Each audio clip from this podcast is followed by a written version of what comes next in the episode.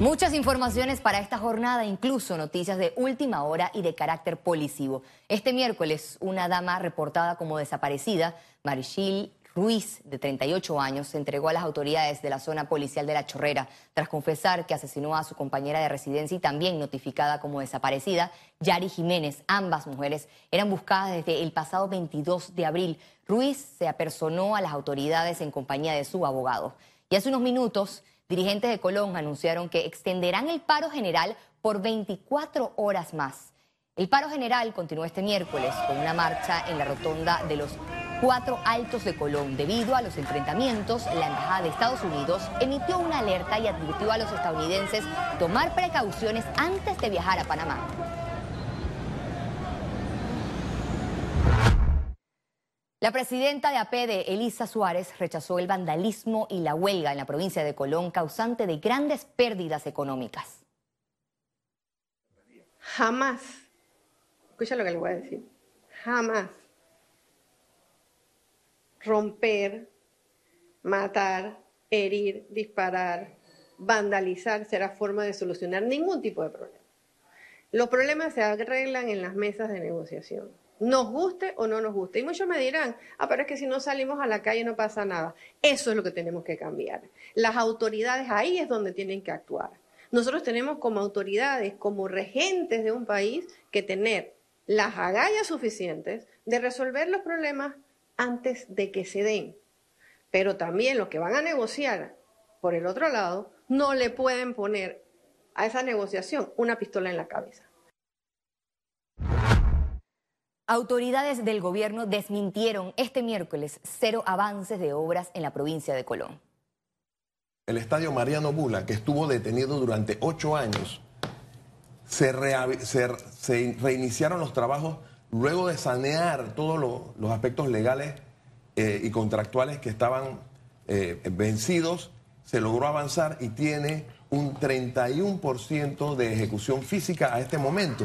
El Abel Bravo, por ejemplo, el Abel Bravo estuvo abandonado, eh, se hicieron todas las licitaciones, va a ser un gran centro de arte y cultura, tiene el 7% de avance de esa obra. El líder del partido panameñista, José Isabel Blandón, asegura que gobernabilidad del país está sin rumbo fijo. La responsabilidad principal, a mi juicio, de lo que está ocurriendo es la falta de liderazgo del gobierno, del presidente de la República. Pareciera que para el PRD, para el gobierno, el país está en pausa porque ellos están en elecciones. Pero es que yo no encuentro ninguna otra explicación a que ya estemos en un tercer día de huelga en una de las ciudades más importantes del país y todavía no se haya aparecido ni el presidente de la República, que fue diputado por 10 años precisamente por la provincia de Colón, ni alguien del gabinete. Juristas aseguran que rebaja de pena en el caso Martinelli Linares dependerá de cooperación contundente con las autoridades. De haber algún caso con el resto del indictment, el indictment acuérdate que eran 12 personas y faltan 10 todavía por detener. Mañana ellos pueden declarar contra cualquiera de esas 10 personas y eso sí les, les, da una rebaja de pena o les da condiciones de detención en prisiones que tienen muchísima más facilidades. El dirigente político Pedro Miguel González aseguró que cuenta con el respaldo de diputados del PRD para ocupar nuevamente la Secretaría General del Comité Ejecutivo Nacional con miras a las elecciones del próximo 15 de mayo. La mayoría de los diputados han decidido hasta este momento respaldarme. Acompañar, acompañar a la doctora Turner en su postulación, yo creo que ella es una persona muy valiosa para este partido, un gran activo y creo que en esta campaña ha crecido eh, políticamente mucho más allá de lo que cualquiera hubiera esperado. Lo que se ha pretendido desde el órgano ejecutivo eh, imponer liderazgo dentro del partido y es algo que nosotros hemos eh, cuestionado, nos anticipamos a que ocurriera desde hace ya un tiempo importante. Un conato de incendio se registró este miércoles en la Asamblea Nacional. El hecho se dio en el quinto piso del edificio nuevo del órgano legislativo, provocado por un cortocircuito en una lámpara de alto voltaje. Al lugar llegaron las unidades del benemérito Cuerpo de Bomberos, quienes lograron de manera efectiva la evacuación de todos los funcionarios. El incendio se originó de parte de una lámpara fluorescente, se controló con, con una respectiva línea 1.5. Correcto, todos fueron evacuados con seguridad por diferentes pisos para poner un área segura. Nos llamaron y bueno, el agua y todas estas cosas se han, ha salido allá en el, por en el piso donde yo estaba. ¿El edificio tiene alarma de No escuché la alarma, la verdad. Debe tener, debe tener, pero no escuché la alarma, la verdad. ¿Cómo conocieron los que estaban elaborando en el interior del edificio nuevo que Nos llamaron, nos llamaron por teléfono para exigir que evacuemos la, el edificio. El Ministerio de Educación analizó las clases presenciales en medio de la quinta ola de casos COVID-19. La ministra Maruja Gorday de Villalobos aclaró que los únicos autorizados para cerrar las escuelas por el incremento de contagios son el Ministerio de Salud y el Ministerio de Educación, luego que dos colegios decidieron arbitrariamente suspender las clases. El hecho de que cinco grupos de una escuela de 30 o cuatro de una escuela de 20 hayan podido tener tres o cuatro estudiantes contagio, que esa es la información que tenemos, que es extraoficial, eh, no implica que se cierre la escuela. Aclaró cuáles son las características para que una escuela pueda ser cerrada. Nosotros hablaríamos de un clúster de centro educativo cuando en todos los salones hay contagios, se dieron contagios estrechos o que hay un más de un 60% de personas eh, contagiadas y eso no ha ocurrido todavía. El exministro de Educación Miguel Ángel Cañizales indicó que el país atraviesa uno de los peores escenarios de aprendizaje. Ya se habla de la pobreza del aprendizaje, ya se habla de una generación perdida. Por lo tanto, es importante entender que Panamá es uno de los pocos países del mundo que da menos días de clases. Es uno de los pocos países del mundo que no logramos cumplir con un calendario de 200 días de clases. Los docentes exigen al MINSA y MEDUCA hacer las certificaciones y estudiar a fondo la realidad de cada plantel. Ante el alto nivel de contagio que están en nuestro centro educativo, nosotros estamos preocupados verdaderamente. El deceso de la estudiante, el fallecimiento de la estudiante en el Colegio Salomón Ponce Aguilera, se abrió el compás porque ahora hay centros educativos en los cuales se están contagiando no solamente estudiantes, sino docentes y administrativos. Las autoridades recomiendan a los padres de familia no enviar a clases a los estudiantes con resfriado, secreción nasal y dolor de garganta para evitar contagios. Félix Antonio Chávez, según. INCAE Business School renueva su compromiso con la excelencia educativa de Panamá tras la toma de posesión de su junta directiva. La nueva presidenta, Michelle Sánchez, indicó que trabajará en estrategias que garanticen una educación de calidad a la vanguardia de la tecnología. Y la idea es que realmente Panamá vuelva a ser ese hub eh, que siempre nos ha interesado y, queremos seguir creciendo, ¿no? Eh, y también con eso, en esta gestión vamos a buscar hacer alianzas estratégicas para fortalecer todas esas becas que se hacen a través de la beca Simón Vega Berbey. El Hospital Paitilla inauguró este miércoles sus nuevas instalaciones. Se trata de la primera fase de renovación estructural, tecnológica y organizativa del Hospital Paitilla, una inversión de 17 millones de dólares que mejora la atención hospitalaria en el país. Renovaron las áreas de urgencia de adultos, cuarto de urgencias pediátricas, laboratorio, farmacia, lobby principal, admisión y fisioterapia.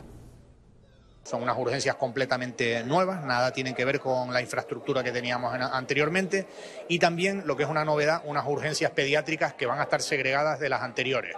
Van a estar atendidas por pediatras las 24 horas del día, los 7 días de la semana, los 365 días. Este miércoles el presidente Laurentino Cortizo participó de la inauguración de estas nuevas instalaciones. Además, develó la placa que consta que se realizó bajo su administración y con gestión del grupo Hospital. El país ve con complacencia las inversiones en materia de salud, tanto en infraestructura como en tecnología y equipo médico, porque ello se traduce en beneficios para la comunidad y colocan a Panamá a la vanguardia de la atención hospitalaria. Que hay que reforzar el sector salud en todos los sentidos. Nosotros pretendemos ser pues, un pilar más de este sector, trabajar para la sociedad panameña, para el bienestar y la salud de todos los panameños y colaborar con todas las administraciones, compañías de seguros, suplidores, médicos, etcétera, para, para continuar en esta línea de mejora.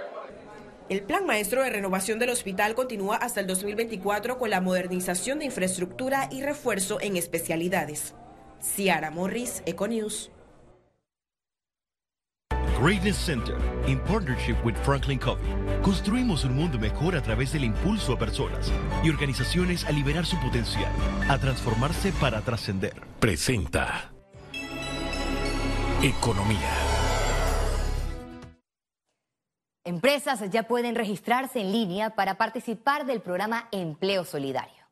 Las empresas que deseen contratar o recontratar a personas que hayan perdido sus empleos por causa de la pandemia y recibir un incentivo económico de 900 dólares mensuales por trabajador deben registrarse en el sitio web mitradel.gov.pa slash empleo. Este programa va dirigido prioritariamente a las MIPIMES. Primero que todo, las empresas registradas que estén al día con el Seguro Social, que se encuentren legalmente reconocidas, registradas en la AMPIME, porque estamos eh, tratando que sean beneficiarios, deben ser beneficiarios las micro, pequeñas y medianas empresas que tienen menos de 5, de 10 trabajadores y de 5 trabajadores en algunos casos. ¿Qué tienen que presentar?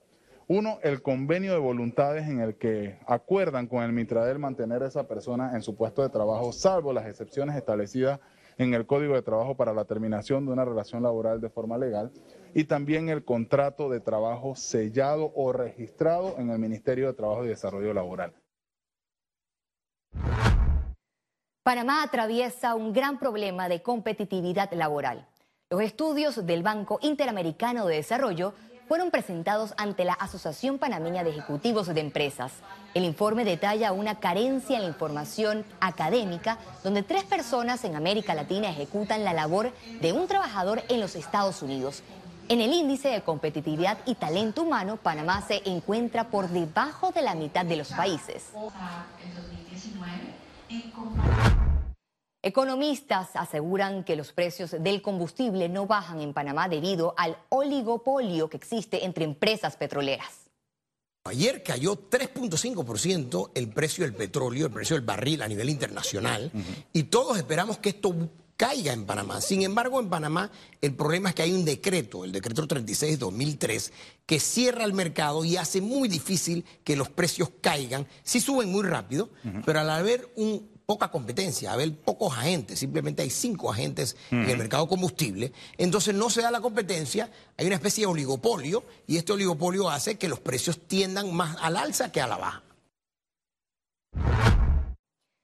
Consejo de Gabinete aprueba 8 millones de dólares para subsidiar al transporte público. Este subsidio se concretará por medio de bonos de combustible como parte del acuerdo al que llegó la dirección de la Autoridad de Tránsito con la dirigencia del transporte público el pasado 30 de marzo. 14 bancos firmaron este miércoles un convenio de colaboración para impulsar la Estrategia Nacional de Educación Financiera. Gerentes generales y líderes de estas entidades se comprometieron con la Superintendencia de Bancos de Panamá en promover que la población adquiera conocimientos para gestionar correctamente las finanzas, la importancia del ahorro, las implicaciones de las decisiones financieras, entenderlas y saber aplicarlas.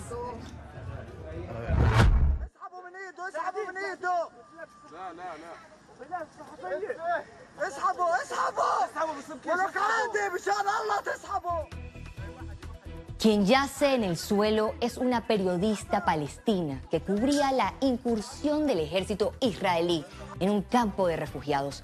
No hubo manera de salvarla. Los detalles al regreso en Internacionales.